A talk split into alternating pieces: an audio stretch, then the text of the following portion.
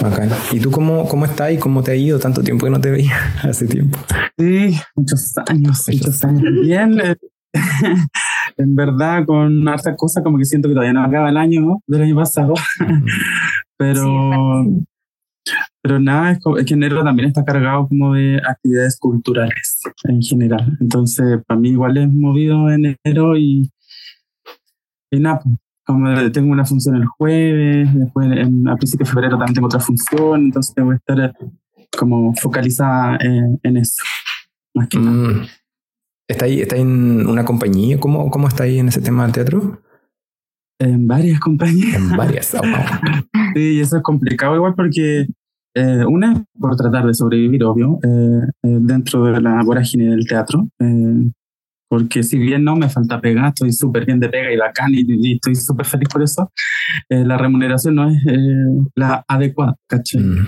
Igual este año estaba muy ansiosa y nerviosa porque en enero salieron los resultados de Fondar y, y nos adjudicamos dos fondos para dos montajes importantes este año, así que eso me tiene un poco más tranquila. Eh, así que nada, pues estoy feliz igual con eso. Estoy nominada también. Yes. Así que bacán. Nominada para, si se sí, nominada a Mejor Actuación. Mejor actuación de reparto en, los Contadores Awards que se hacen en Matucana ahora a final de el 29 se hace la premiación ahí. Que nunca me había pasado, nunca había estado en, de hecho nunca he ido a los contadores o sea, a los contadores awards. Em, así que bacán. Ay, qué bacán. Felicidades y mierda, mierda. Sí. No, pero para mí, para mí ya es súper gratificante estar dentro de las nominaciones. O sea, nunca me lo esperé tampoco. Es por un personaje que hice en, una obra. Sí, bacán. Bueno, vale, vamos entonces a dar inicio a esta conversación que también teníamos muchas ganas de tener. Eh, Cami, llevamos, llevamos hasta ahora mm, dos semanas consecutivas con eh, invitades, pero bacanes. Y de hecho, la persona que nos acompaña el día de hoy también es una persona a quien conocemos hace un tiempo y admiramos bastante por lo que hace eh, y que... Y que nada, es como, ah, ya sabéis que vamos a dar paso adelante de este podcast de una buena vez. Yo vi la oportunidad y la tomé. Hola, te invito. Ah, eh, muchas gracias a todos por escucharnos como cada martes. Eh, este es tu podcast favorito.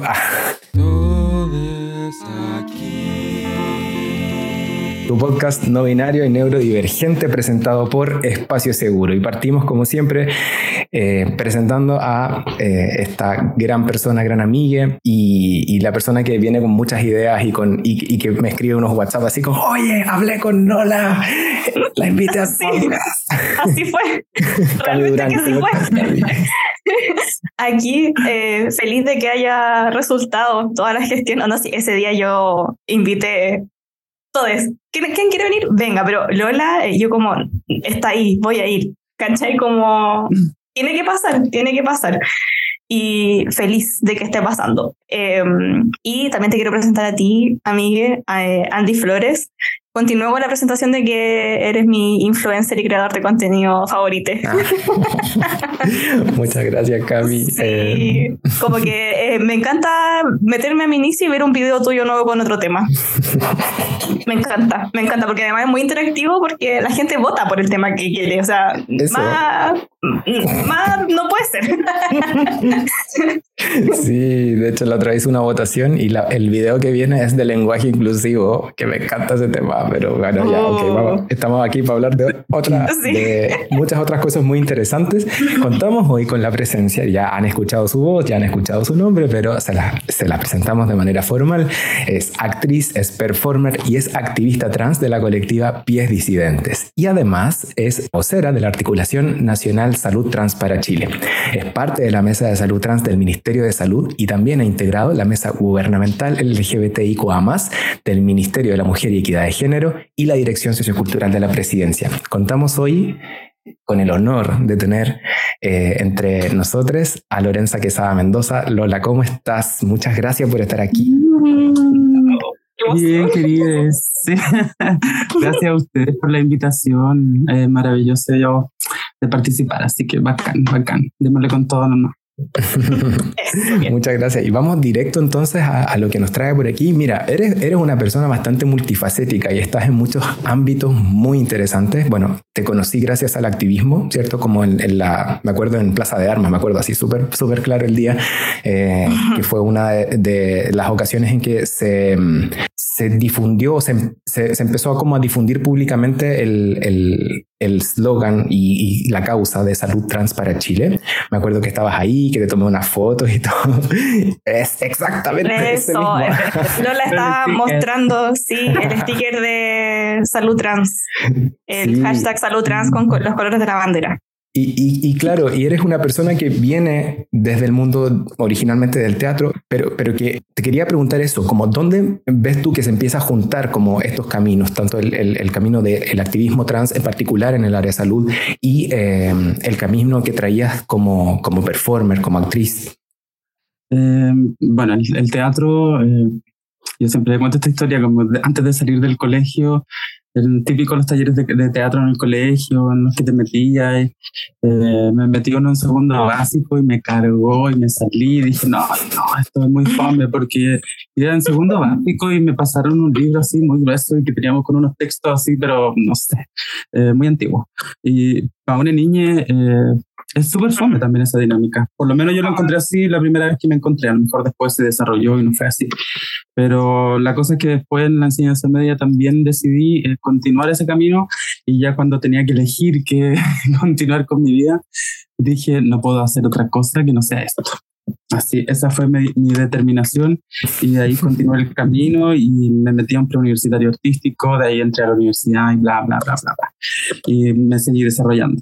Em, y bueno, igual hubo una, una, una pausa, una meseta eh, de tiempo ahí entre medio de la transición, que eh, tengo 31, transicioné a los 27, después de salir de la escuela de teatro, de hecho. Entonces ahí hubo como una pausa en mi, en mi, en mi ámbito, en el ámbito teatral, digamos. Eh, a propósito también de la pandemia, entre medio, la revuelta, eh, como que me benefició harto esa, esa pausa, digamos. Y el activismo, eh, yo creo que también nace en mí al mismo tiempo en que voy transicionando, en que voy entendiéndome también, en el que voy encontrando ese camino.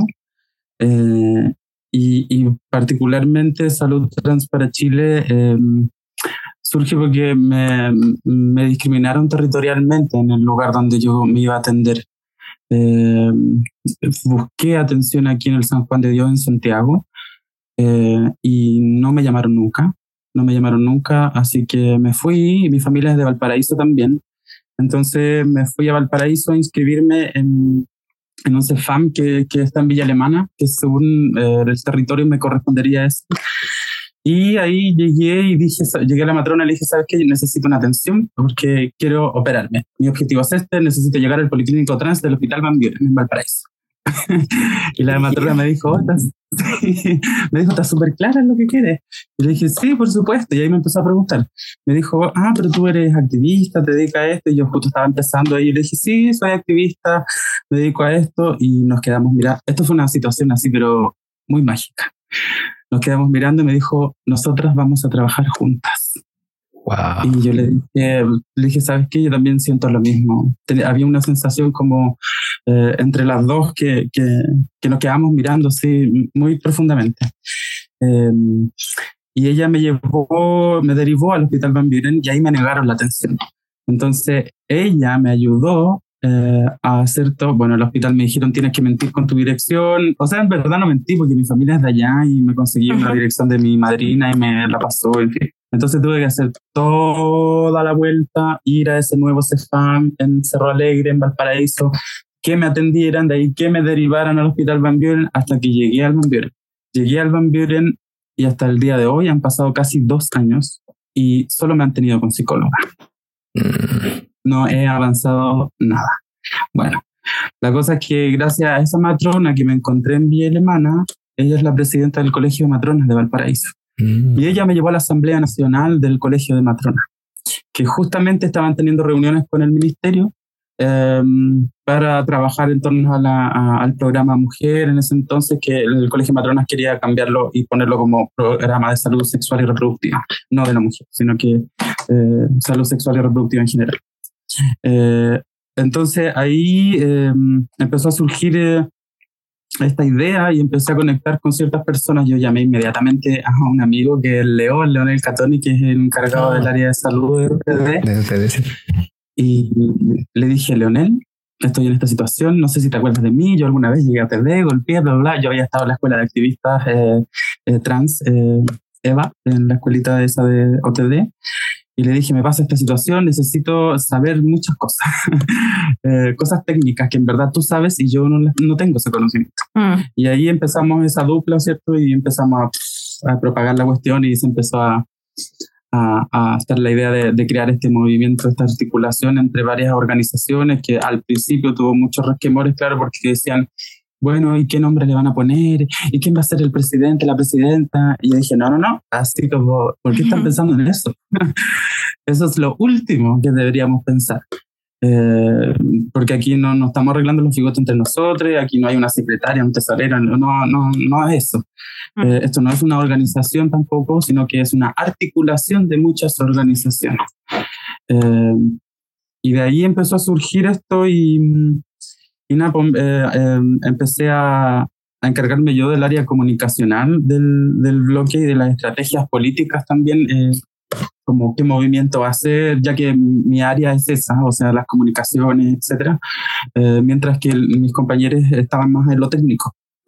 Bueno, y así fui aprendiendo también yo igual de lo técnico muchísimo y viceversa también, o sea, es un aprendizaje colectivo que hasta el día de hoy seguimos trabajando y esta alianza estratégica entre las eh, distintas colectividades trans a nivel nacional eh, en conjunto con los gremios de la salud, el Colegio de Matrona, el Colegio Médico, el Colegio de Psicólogos, eh, la no red de profesionales de la salud trans. conseguí apoyo también de la red diversa, que son las oficinas de género de los municipios, y así, y así, y así se fue desenvolviendo. Entonces, sí llegué a desarrollar esas dos áreas que me preguntaban. Oye, Lola, y otra pregunta que va un poco relacionada con lo que mencionabas recién, que es el tema de, mm, eh, a ver, estás moviéndote em, en un ámbito de, de, salud, ¿cierto? Donde tienes mucha relación con profesionales de la salud, que en general... Mm, voy a hacer aquí una generalización bastante gruesa. Claramente hay muchas excepciones, pero no son las personas necesariamente más dispuestas a escuchar saberes que vienen desde fuera de la academia. Pongámoslo así, de manera súper em, descriptiva, ¿vale? Eh, y, claro, tú vienes desde el mundo de las comunicaciones, desde la actuación, desde el teatro, ¿cierto? ¿Y cómo, cómo te ha tocado desenvolverte en esto? Em, cómo, cómo te posicionas también como una voz autorizada, porque finalmente estás, eh, entraste como, como eso, ¿cierto? Desde, desde la, la voz em, y desde la experiencia a hablar con personas que muchas veces no tenían la experiencia, sino que tenían lo que habían estudiado como una más bien acercamiento teórico a algo que tú estabas vivenciando. ¿Cómo ha sido ese camino para ti? Sí, igual fue bastante difícil, pero fue estratégico en verdad, porque Eh, ya teniendo el apoyo del Colegio de Matrona, eh, oficialmente ya había una voz, entre comillas, autorizada. Eh, o sea, desde la academia, ¿cierto? Desde la institucionalidad, si se le quiere llamar. y esa es la alianza estratégica, porque yo siempre les dije que, que nosotros soles como personas trans podemos seguir gritando toda la vida en la calle lo que necesitamos. Pero si no, estratégicamente no tenemos esta alianza, eh, que fue lo primordial. O sea, si nuestro, si nuestro objetivo es este, para llegar a este objetivo, tenemos que ver quién, eh, con quién tenemos que dialogar en ese camino. Y la primera persona o las primeras personas que, con las cuales tenemos que dialogar son con los médicos, en general, con los profesionales de la salud, más que los médicos, porque hay endocrinólogos, en fin, hay muchas eh, profesiones de la salud entre médicos. Eh, pero son con esos profesionales con los que hay que hablar. Y particularmente como se inició eh, la conversación, este diálogo con el Colegio Matrona, con Ana Cristina López y con Anita Román, que ah, aprovecho mandarle cariños, porque, eh, bueno, Anita Román como presidenta del Colegio Matrona y hoy en día como presidenta de la Confederación de todas las gremios de la salud, eh, tiene muchísimos contactos y es bastante estratégica en su, en su lucha también como matrona, ¿no? Entonces, ya con ese apoyo fue fundamental y, y así llegué a las grandes cúpulas también de los mismos gremios.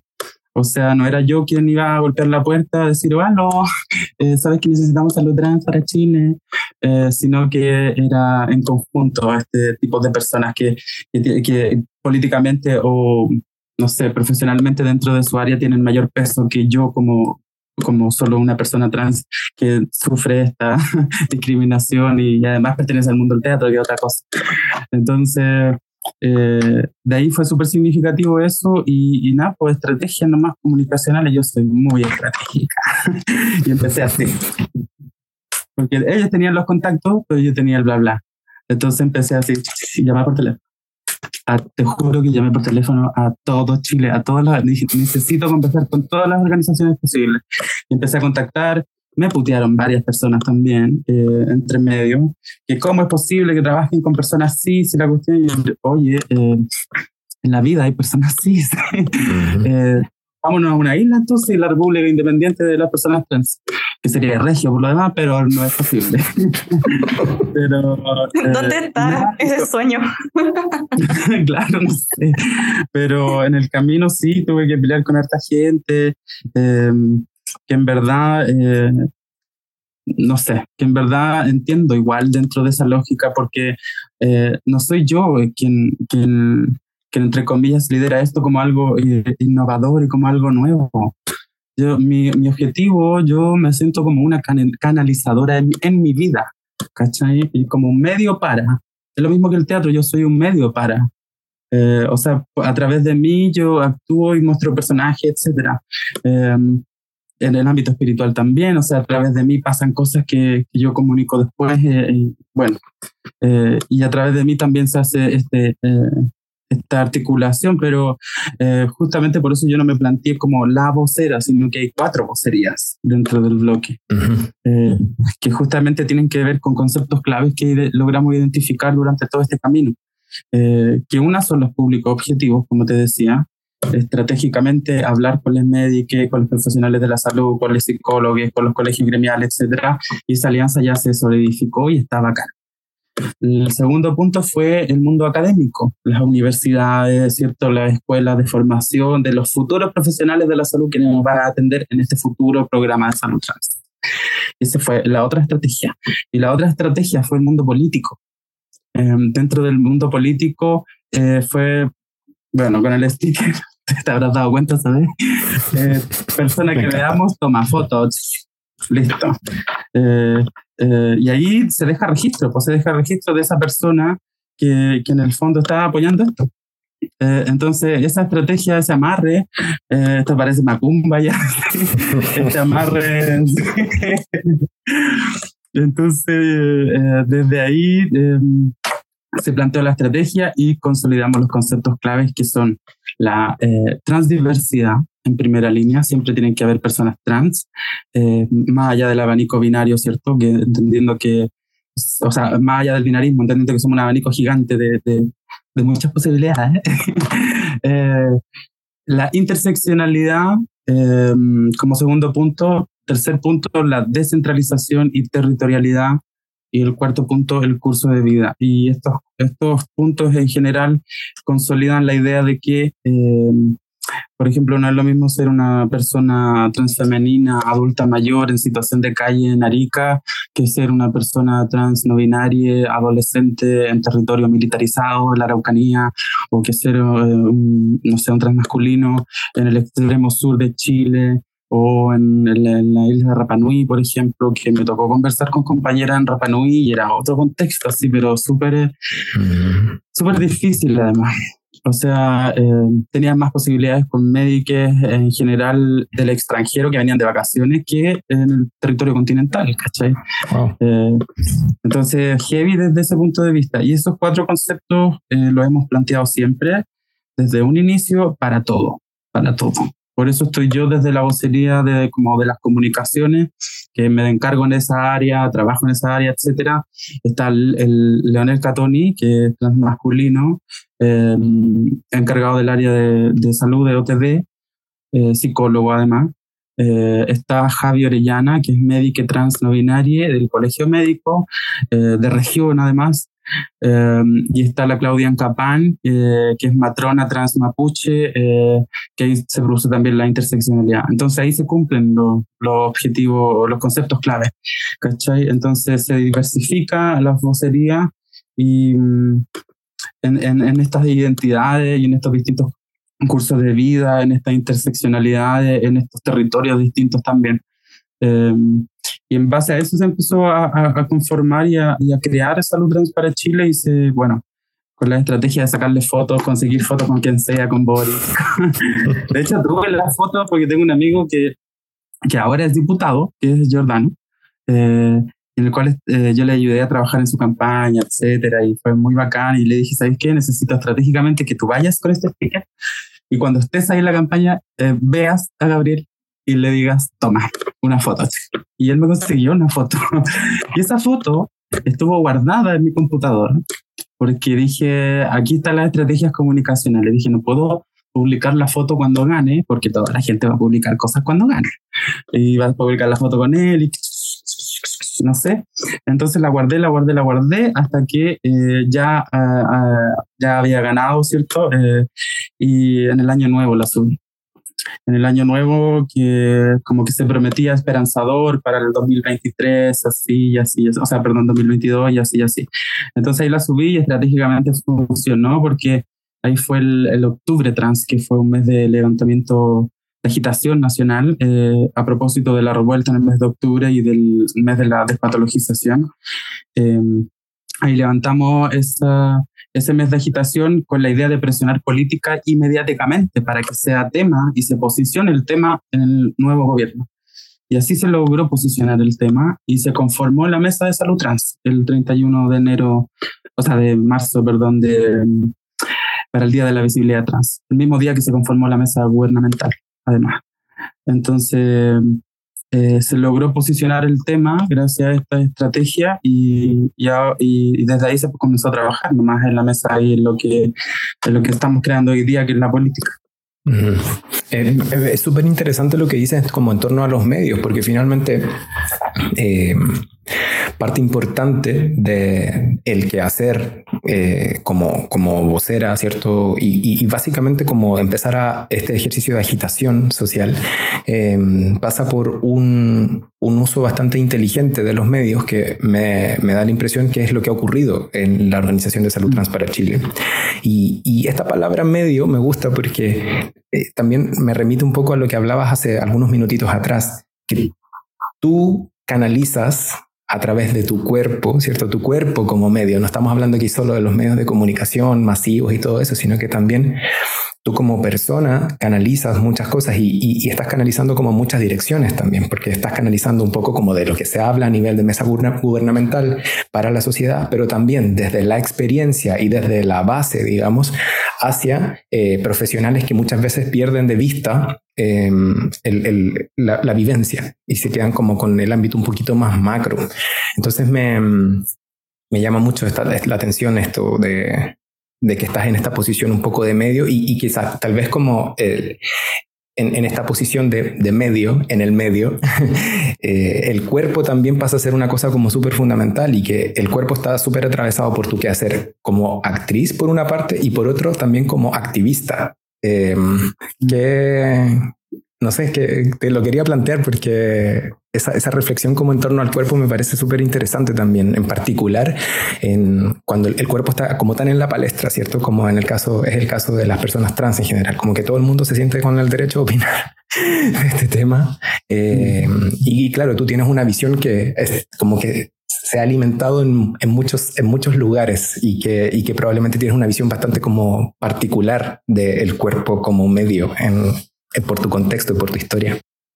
Sí, ese, no sé, yo siempre tuve la, la, visión. Eh, bueno, en mi familia hay una condición de clarividencia, entonces eh, la visión que siempre tuve, eh, para mis 30 años era que iba a ser una mujer empoderada, que yo no sabía cómo iba a ser esa mujer empoderada, pero sí tenía esa visión de que al tener ese, esa edad iba a ocurrir algo que, que iba a determinar mucho el, el siguiente transcurso de mi vida.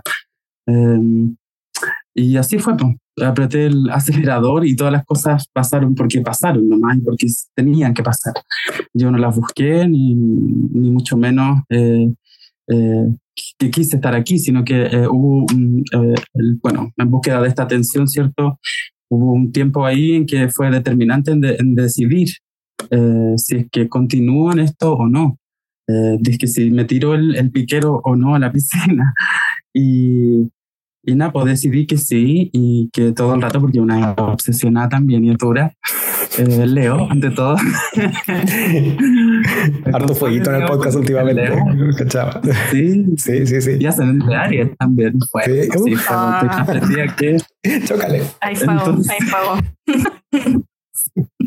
Entonces, desde ahí me tiré el, el, el piquero y y nada, pues una determinación de vida mía fue hacer todo lo posible por ser feliz. O sea, cuando llegue el último día de mi vida en que me esté muriendo, no quiero arrepentirme de nada, no quiero, no quiero pensar nada.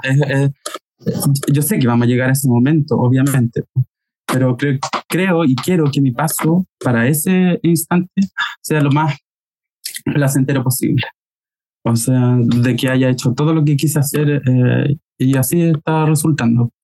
Está súper eh, es súper fuerte igual en, durante, eh, durante el proceso, pero ahora ya estoy como más, más tranquila de, dentro de todo eso, o sea, con un proceso de transición ya más estable para mi objetivo eh, em, personal, digo, eh, y colectivamente también ya se posicionó la temática, está en discusión. Es probable que este año se anuncie la política porque va a salir el 2024. lo intentamos el año pasado, pero no alcanzamos por tiempo. Em, se supone que este año, ahora pronto va a salir el programa de acompañamiento de niñez y adolescencias trans, en el cual también estuvimos ahí haciendo eh, pegas, trabajando entre medio. se van a hacer diálogos participativos también, porque nosotros dijimos que esto tiene que ser con la comunidad eh, y para la comunidad. Nosotros durante la campaña hicimos varias consultas de conceptos también, de qué conceptos utilizar eh, y que la misma comunidad nos diga. Em, entonces, he tratado todo el rato de tener este vínculo y, continuar siendo ese, ese, canal de comunicación. Em, creo que, que, ese es mi objetivo de vida, en el fondo. Eh, me siento así y sí me siento un, un canal de, de comunicación eh, a nivel transversal en mi vida. Oye, yo a propósito de todo esto me he ido reflexionando bastante como en la importancia de la búsqueda activa de mm, em, intentar subsanar la violencia epistémica que vivimos las personas em, cuando en el fondo como que nos intentan explicar a través de lenguajes como ajenos que no son propios, eh, con personas que no encarnan la, la vivencia, digamos, y cómo esa violencia epistémica podemos entender como la negación de la agencia de producir como el conocimiento de la experiencia de ciertos sujetos y como que en general pasa que eh, es bien extractivista, como que es una explotación que no se reconoce, como que se estudia y después se elabora un algo sin esas personas. Entonces, eh, ¿cómo se reconocen esos recursos como epistémicos? De, estoy hablando de conocimiento en general, no tiene que ser un conocimiento como académico, sino como la existencia ya es una experiencia per se, digamos. Eh, y dar como, digamos, como la pelea como con objetivar, con la objetivación que, no, que hacen a las personas trans, no binarias, etcétera, eh, y detener o evidenciar incluso como el extractivismo de, de esos conocimientos y eh, ponerse ahora, estar como en el lugar de personas como generadoras del conocimiento que también están incomodando a la política pública a los programas de salud, eh, evidenciando el desconocimiento que pueden tener esos espacios respecto a la salud, eh, porque de alguna u otra forma eh, no éramos desde el espacio de salud les pacientes como esperados, como se encontraron con conocimientos que no tenían idea. además de creer que solo las personas trans pueden ser pacientes, entre comillas, sino personas que atienden, por ejemplo. Entonces, eh, me parece muy interesante mm, como esa organización que de alguna u otra forma en el que hacer eh, va dándole forma a esa justicia epistémica de mm, aparecer, no que te expliquen, sino aparecer construyendo eso. Eh, y eh, además hacerse cargo de esa expulsión que hacen los espacios de, salud cuando no comprenden, espacios en general igual, cuando no comprenden lo que, ah, lo que llega, digamos, como eh, la consulta, eh, etcétera. Entonces, es, ok, está pasando esto y por sobrevivir nos toca hacer todo esto otro. Como eh, el sistema genera el daño y te estamos dando además la organización para que sea más vivible para nosotros. Y me, fui dando vuelta todo el rato como en, en eso de cómo poner el cuerpo, el conocimiento, las emociones, los sentimientos, las canalizaciones, etcétera, en, en darle forma a algo para que salga desde nosotros y no desde alguien que nos quiere explicar y decirnos cómo debiese ser. Sí, eso es cierto. Em, la violencia es, estructural eh, y es sistemática, o sea, en, todos los aspectos de la vida. Eh, cuando, de hecho, cuando empecé a transicionar, me cambié de casa eh, y llegué a vivir a Estación Central. Y en Estación Central, em, bueno, llegué a vivir con mi abuelo. Mi abuelo era evidente a todo esto, entonces teníamos conversaciones bastante profundas, ustedes comprenderán, eh, con respecto a, a, la toma de decisiones o, a la intuición misma, a la percepción, etcétera, que ambos compartíamos esa, eh, esa instancia. Em, bueno, y desde ahí también aprendí muchísimo a relacionarme, porque para mi familia en general eh, nunca fue tema, excepto para mi papá, que yo ya lo aparté y, y lo aparté, etc. Por otra cuestión, es una cuestión espiritual, de vidas pasadas, que es otro, ese otro podcast. Eh, y, y la cosa es que para mi familia nunca fue tema, entonces mi abuelo fue como, ¿y qué me importa? No me interesa, eh, mi mamá así como siempre lo supe, ya me da lo mismo, es como... Entonces eh, me planteé así en la vida. Y cuando llegué a vivir a este barrio nuevo, para mí no fue tema nunca, pero sí quería eh, utilizar una estrategia que, bueno, en teatro también se usa, que es como la, la energía oriental, que es como el, el gastar la menos energía tuya posible y no utilizarla del resto. Es como el kung fu, cuando te van a pegar y dais vuelta la, el golpe y la energía se difumina para otro lado. Es como cuando estos atletas o, esta gente que hace piruetas en la piscina se tira el piquero y cae en una piscina así como de 10 centímetros de agua. Es porque es una cuestión física, la energía cae y se expande en el piso, por tanto el golpe no es fuerte. Mm. Eh, en, base a eso, digo, eh, yo trato de utilizar la menos energía posible mía, sino que la del resto. Entonces, cuando sucede algo, alguna discriminación, alguna violencia, etcétera, no soy yo quien eh, enjuicia eso o responde a eso, sino que yo acuso y pongo en evidencia a nivel social para que sea eh, esté en tela de juicio entre la gente eh, la determinación que está tomando esa persona. Por ejemplo, eh, bueno, yo llegué a ser presidente del, del, comité del edificio donde vivo, de hecho, porque empecé a organizar todo. y ahí empecé a cambiar. Entonces dije, mi nombre es este y este es mi nombre. Eh, y la gente después nadie me preguntó nada, porque yo lo dije así y listo, se acabó. Y empecé a funcionar, entonces la gente me conocía como, ah, qué buena onda, o qué entusiasta, o qué enérgica, o qué mm, buena idea. Eh, me empezó a conocer por ese ámbito, no porque, ah, una persona trans. Y a la persona que me eh, discriminó dentro del edificio o que me dijo algo, ya está absolutamente apartada de la comunidad. O sea, ni siquiera participa, y no por mí, sino que por todo el edificio bueno, así también me, convocó el, actual alcalde de Estación Central y, conformamos la primera oficina de género y diversidad en Estación Central.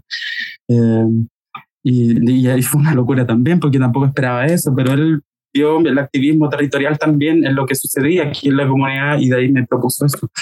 Eh, entonces, para mí nunca fue tema eh, dentro de todas las violencias posibles en, en la vida. ¿cachai? Pasaba algo y a mí no me interesaba. Eh, o, pero ¿por qué? Eh, como poniendo, o lo mismo eh, profesionales, así como, esto no, yo creo que considero que no, porque tiene que haber una entrevista psicológica antes, pero ¿por qué? para mí todo siempre es normal, así, pero ¿por qué estás haciendo eso? Poniendo como en evidencia el error de la otra persona, no mío. ¿cachai? Como, eh, como evidenciando que hay algo erróneo en esa persona, pero ¿por qué crees que tiene que haber una entrevista psicológica y un pase psiquiátrico? Mm. ¿Cachai? Es como, ah, sí, no, pero es que es necesario. Ay, en todos los programas lo hacen. Mm. No. Ah, ¿y por qué salud mental si no sé, no, te estoy entendiendo, ¿cachai? Como mm. naturalizando el hecho de que eso está malo. Eh, y, ese ha sido mi posicionamiento eh, frente a la vida, en verdad. Como no sé, la gente a veces me acercaba a la calle y me decía, ay, qué lindo tu pelo, qué lindo, o me hablan hasta en inglés, así yo no, ya no sé qué percepción, qué percepción tiene la gente de mí. No sé si me ve como una, una gringa gigante, no sé si me ve como una persona atrás, no lo sé y no me interesa también. De hecho, una vez me pasó una situación eh, súper violenta, eh, pero no físicamente, sino que emocionalmente porque iba en el metro y había una pareja que estaba pololeando, pareja heterosis que estaba pololeando en el metro, en el vagón del metro donde está el rollito ese, que estamos a una distancia así como de un metro y algo. Y yo estaba ahí y ellos estaban pololeando, besándose y de repente la niña como que sale del, del beso enérgico que le estaba dando al hombre y me mira y como que queda un poquito impresionada y, de, y como que va y le, le habla al oído al tipo.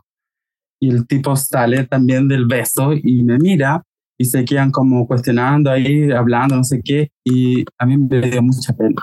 Me, como que me, dio profundamente más por lo que pensaran de mí, es por la falta de educación porque, y el respeto, porque tienes a esa persona adelante.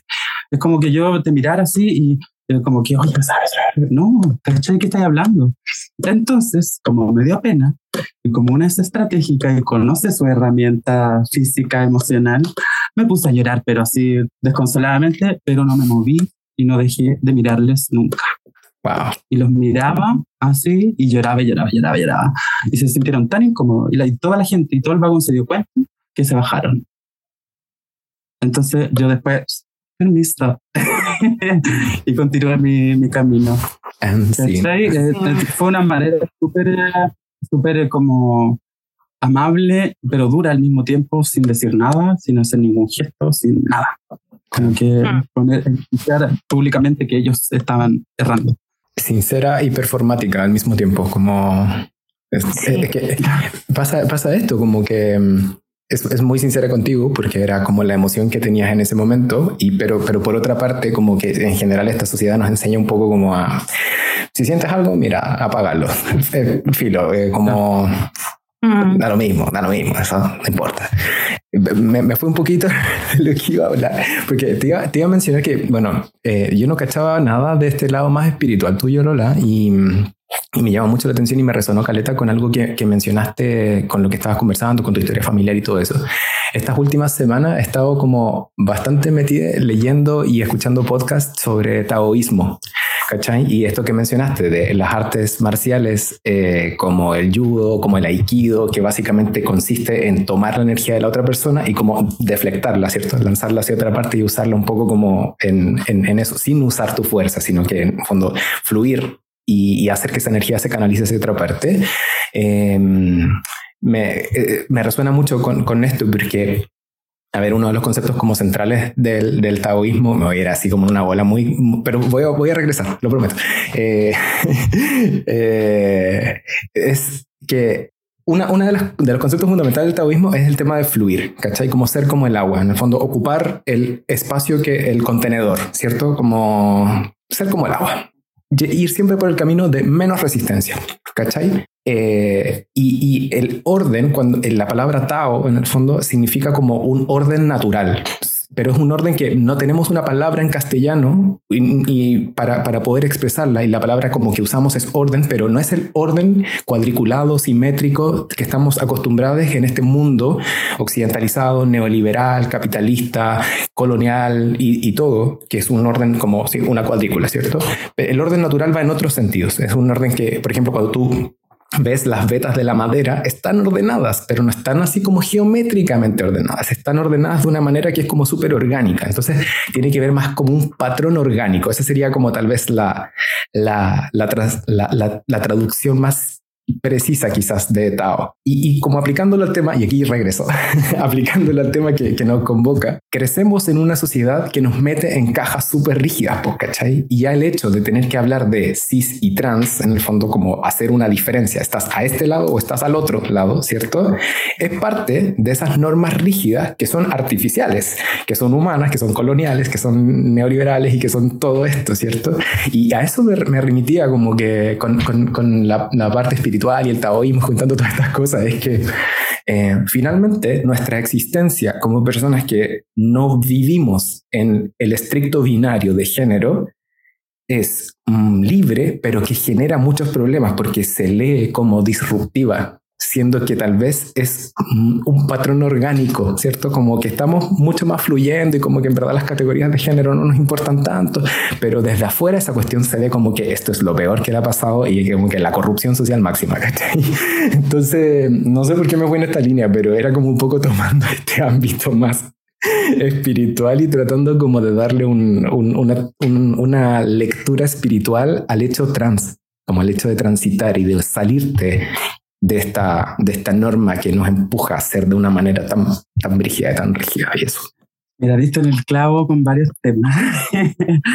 Eh, yo estoy trabajando hace un tiempo en un documental autobiográfico de, mi transición, porque yo trabajo en la oniromancia, que es la predicción del futuro a través de los sueños. Eh, bueno, también pinto, ahí hay un, cuadro y tengo muchos cuadros. Eso te iba a decir que el cuadro de atrás está muy, muy cuático. Me encanta, que es tuyo. Sí, sí. Eh, pero siempre me planteé, yo soy bien salvaje para mis cosas en verdad también. Y bien intuitiva, o sea, desde la práctica, sí, sí, absolutamente. O sea, desde el hecho mismo de ir caminando y que de repente voy a cruzar el semáforo y medio rojo, listo, cambio al otro semáforo que está en verde. Y mi ruta cambia absolutamente porque mi objetivo es llegar a ese punto, pero de mil maneras distintas. O sea, si no tengo que pasar por aquí y no quiero, listo, en algún momento decidí, no quiero estar con esta gente, no estoy con esta gente, me voy. Si no quiero estar ahí, no, y así. O sea, eh, es realmente eh, sentir pensar en verdad eh, qué es lo que pasa. Y ahí en un momento hablaste del agua y a mí algo, algo, que me fascina y que, que, tengo una conexión muy grande también con el agua, con la condición del agua, con esa fluidez del agua, con esa materialidad, ese viaje, esa templanza también, o sea, turbulencia puede ser muy puede ser de muchas formas. Eh, y nada, pues este, este, este, documental que te decía eh, es de cómo yo me di cuenta que, que soy una mujer trans. Eh, y fue a través de estas visiones. Yo tuve visiones cuando era chica y vi, y vi a una mujer corriendo de, de, un matrimonio gitano, yo era una gitana, en fin. Después me fui a hacer registro acá, chicos, hasta que le planteé el tema a mi abuelo, mi familia no se hablaba o si se, habla, se sabía, se sabían muchas cosas que mi abuelo podía decir muertes en la familia, que la gente hablaba de la muerte en la familia, como que habían atado entre medio, pero yo era chica todavía y no sabía. Pero cuando me empezaron a suceder fue como un día le dije, eh, Tata, necesito hablar contigo. y le comenté y me dijo, esperé que llegara este momento. y ahí eh, fue como, oh, y ahí nos fuimos por un tubo.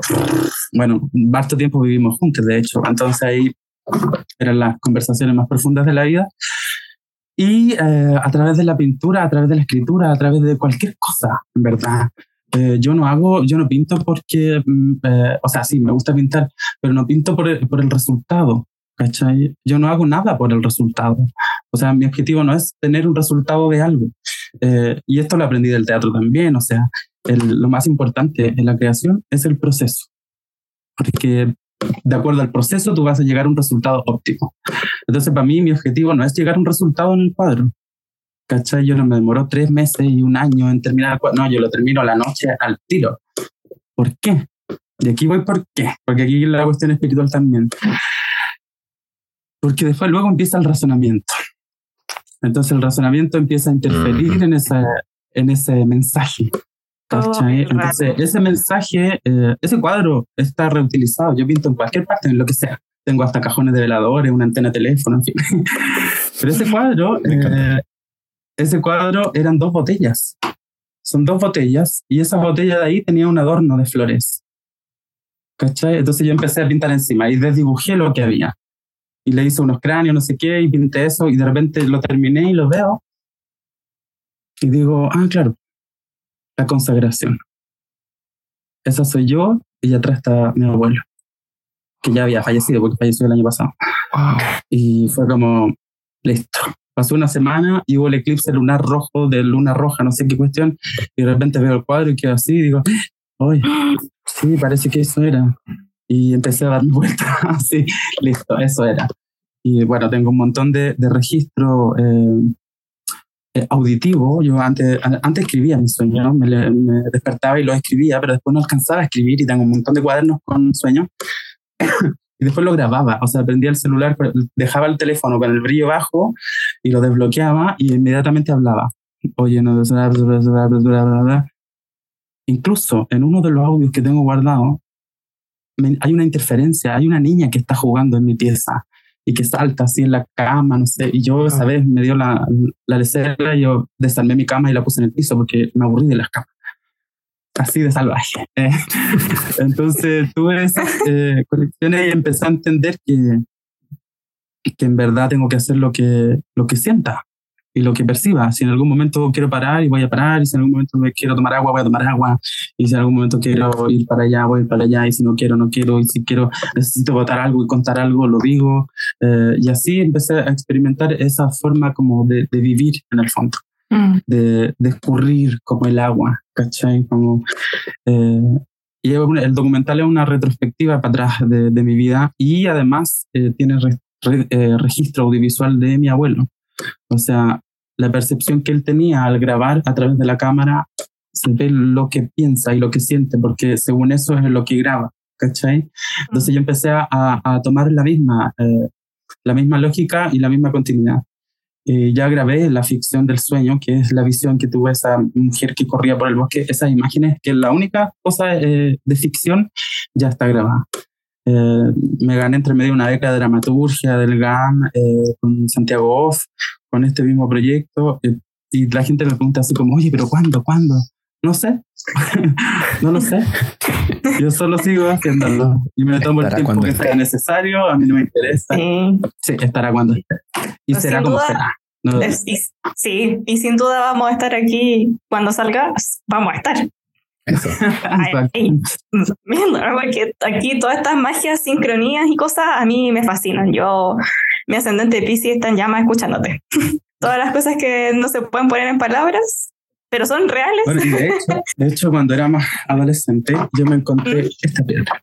Voy a describir un poquito. Es una piedra que tiene como un hoyito donde se le pasó una cinta azul. Y es porosa, es una piedra, pero porosa también. Claro. Esta es una piedra horadada, más conocida como la piedra de bruja o eh, piedras que fueron perforadas por el tiempo, por alguna erupción volcánica en la vida, o bien fueron eh, perforadas por los pueblos indígenas. Y con esta piedra, cuando me la encontré, empezaron a suceder un montón de cosas. o sea, de partida en el Museo Mapuche, que está, em, que si no me equivoco, hizo Gastón Subleta dentro de la Católica, en el Campo Oriente, eh, hay un Museo Mapuche y yo era, eh, trabajé de modelo de pintura y fotografía en algún tiempo. Entonces la tenía colgando mientras estaba desnuda posando. Obviamente todavía no, no transicionaba, entonces para la Universidad Católica no era problema. Después que dije que transicioné, nunca más me llamaron, obvio.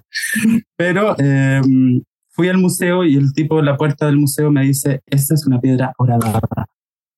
Y yo entré al museo y estaba lleno de esta piedra. Y ahí empezó una canalización y me puse a llorar así. Eh, fue una locura en tratando de llegar a una respuesta. Empecé a buscar, empecé a ir detrás del pueblo mapuche, empecé a buscar comunidad, empecé a buscar eh, y nadie, nadie nunca me dio una respuesta. O sea, siempre me decían, no, si esas son, son las piedras que usaban las machi, eh, y las tiraban, las perforaban y las tiraban al río como símbolo de fertilidad y del buen amor. con ellas puedes ver el futuro, porque para eso es esta piedra. Tú a través de la, del hoyito puedes soplar o ver el futuro por la situación que está pasando. Entonces ahí yo quedé absolutamente loca porque justamente era lo que me sucedía. Hmm. Entonces, y en la calle me empecé a topar con un montón de, de situaciones eh, complejas que yo no sabía lo que ocurría. Gente que, me, que le cargaba la piedra, gente que me decía, oye, eh, me hablaba cosas extrañas, gente que me hablaba de vidas pasadas sin conocerme. Eh, me acuerdo de un guardia de seguridad del mall Plaza Gaña, una vez me dijo, esa es una piedra dorada. y se fue. Y yo como loca detrás, así, oye, pero ¿qué pasa? Y me dijo, es que a mí me sucede lo mismo, me dijo. Oh. Eh, y tuve visiones y tengo sueños y yo me obsesioné con Egipto, me dijo. Y en algún momento junté toda la plata que pude y fui al lugar donde vi. Y yo quedé así. Y le dije, ay, a mi abuelo. me dijo, sí, a tu abuelo también le pasa. Y sin conocerme, sin conocerme. Y yo quedé ahí, pero tostada. Entonces, bueno, cuando falleció mi abuelo, eh, yo siempre le dije que eh, mi, como que mi, mi chakra central eh, es el corazón y a través de ahí vamos a conectarnos, ¿sí? porque hablábamos de seguir una comunicación más allá de, la muerte, como siempre lo hablamos, obvio.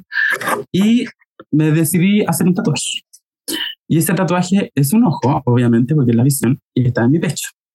Entonces cuando me lo fui a hacer, dije, eh, le dije a la persona tatuadora, que es un amigo, le dije, no, búscame el centro del pecho y hazme el ojo ahí. Ya había visto el diseño y todo. Después me pongo la piedra y es igual. Calza perfecto, mira. Chin, chin. Wow. Oh, realmente. Wow. Entonces se posiciona justo ahí y me lo tatué una para desapegarme de la materialidad también y, mm. y no andar con esto, porque si se me pierde, se quiebra, se, me lo roban, se incendia, no lo sé. Entonces ya está impregnada en mí.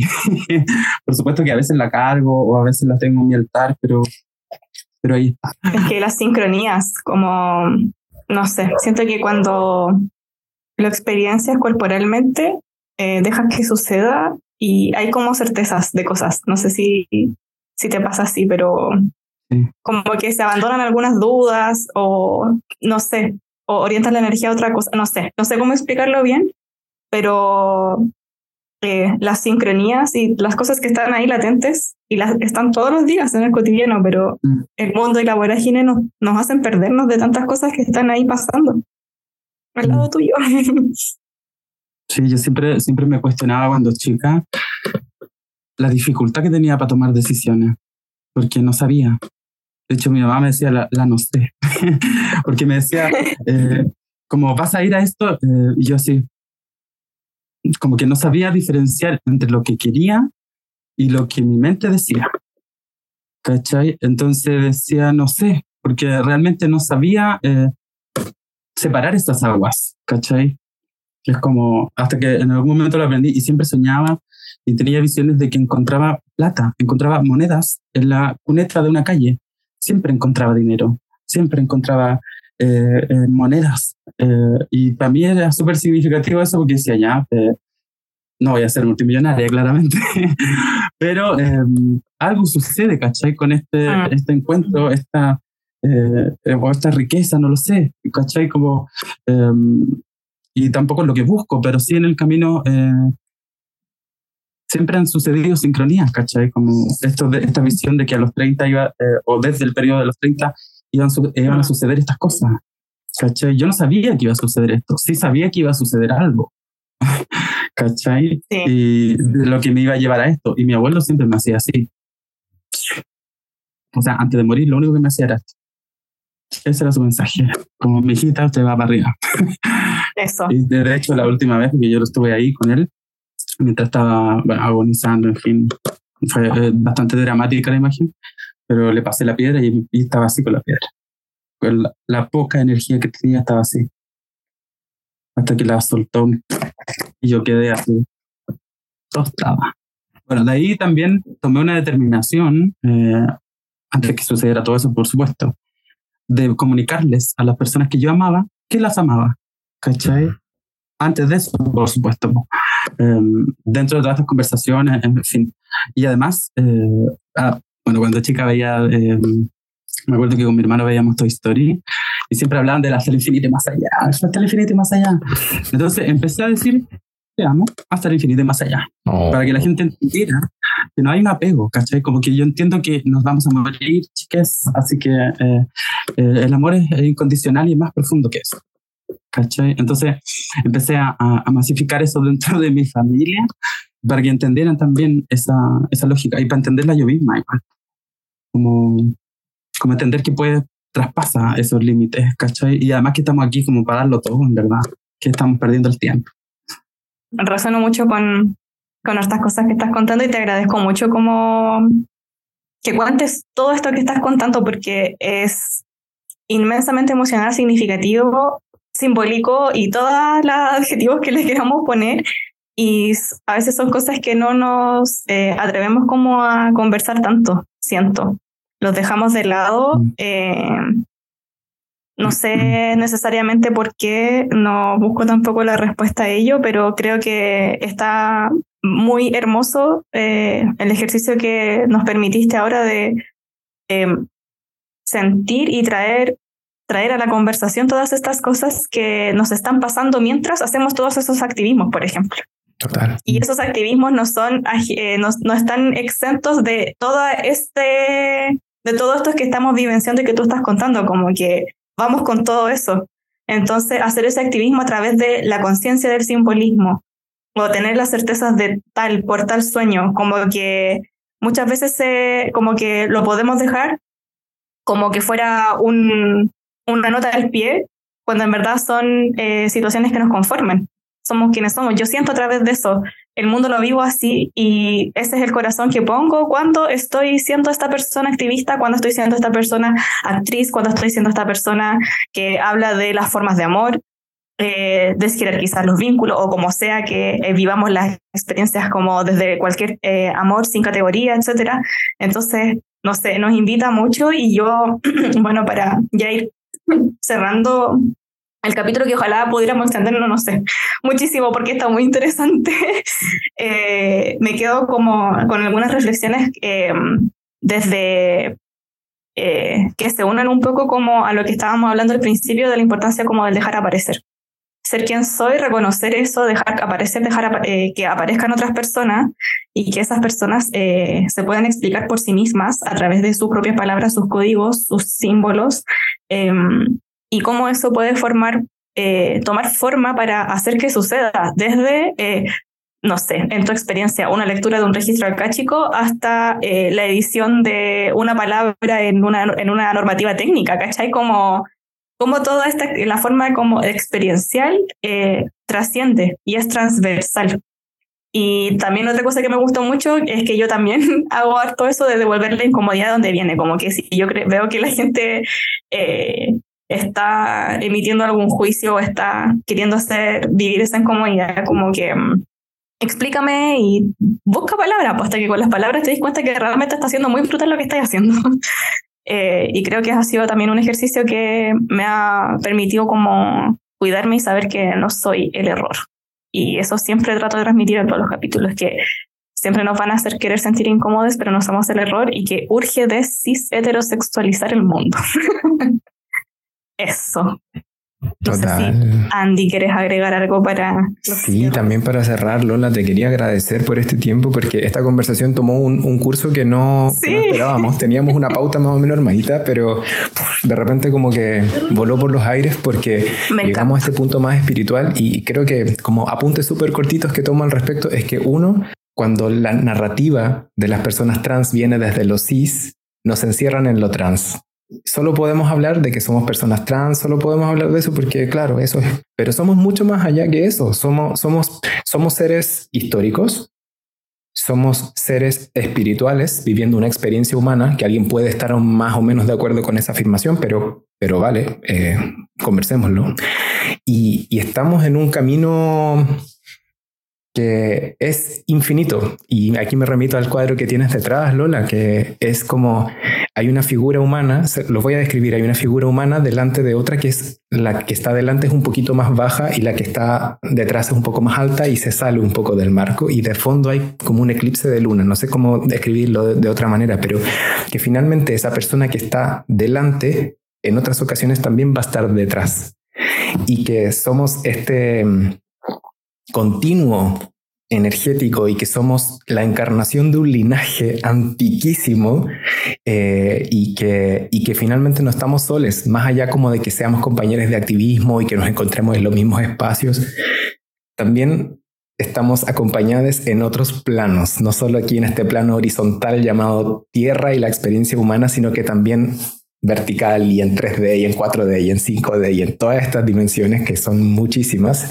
y todos estos ejes nos atraviesan a la vez y nada, como que tengo muchas cosas en la cabeza, pero son lo que, las palabras que me surgen ahora y, y nada, mucho agradecimiento también Lola, muchas, muchas gracias por esta conversación y por tu tiempo y, y nada, por, por, por explotarnos la cabeza una vez más.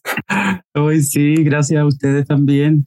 Eh, Sí, yo tampoco esperaba eh, llegar a este tema, pero fue bonito porque tampoco lo... Eh, tampoco es algo que se converse eh, a diario, o sea, no es que me levante y quiera conversar de esto, es como, también tiene que ver con las confianzas, con los espacios seguros también de, para poder desenvolvernos, a propósito de espacios seguros. sí, y, me hace mucho sentido también el rescate de, de, de, nuestras sensibilidades también, de nuestro lugar en la historia, porque las personas trans eh, en la historia siempre hemos sido, no en la historia actual, claro, en la historia eh, mundial siempre hemos sido reconocidas como, como seres canalizadores también, eh, doble espíritu, por ejemplo. Que, que, están presentes, no sé, en, en la India, los, la hija, en México, las muche, eh, mm. o sea, son personas claves en, en, los momentos claves también, en el nacimiento, en las defunciones, en ritualidades, etc. Eh, y, y, ahí tengo un nexo también eh, de un término que aprendí de una colega actriz eh, travesti brasilera, que es la Renata Carvalho, con la que trabajé el año pasado.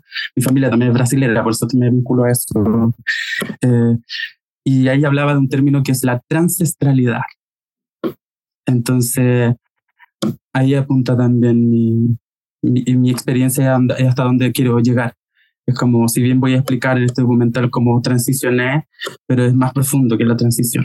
O sea, tiene que ver con la fuente central de la de creación, digamos, que, que es algo inconcluso que no sabemos que eh, que, es muy amplio y que tampoco quiero empaparme ni de ninguna religión ni de que nadie me imponga nada. O sea, aquí mm. es lo que yo perciba y sienta y si me siento cómoda con eso, bacán.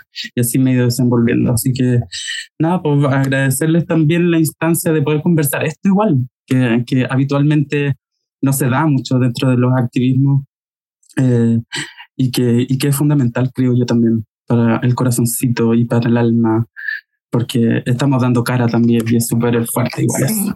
Total, total que sí. Así que muchas gracias. Mm, muchas gracias. Muchas gracias a ti, Andy, y a todas las personas que nos están escuchando. Eh, quedamos muy atentos también a sus reflexiones, como siempre, nos gusta mucho leerles. Eh, agradecemos también todos los comentarios que han llegado respecto al capítulo anterior. Eh, hasta mensajes como a mi Instagram han llegado al respecto, me encanta.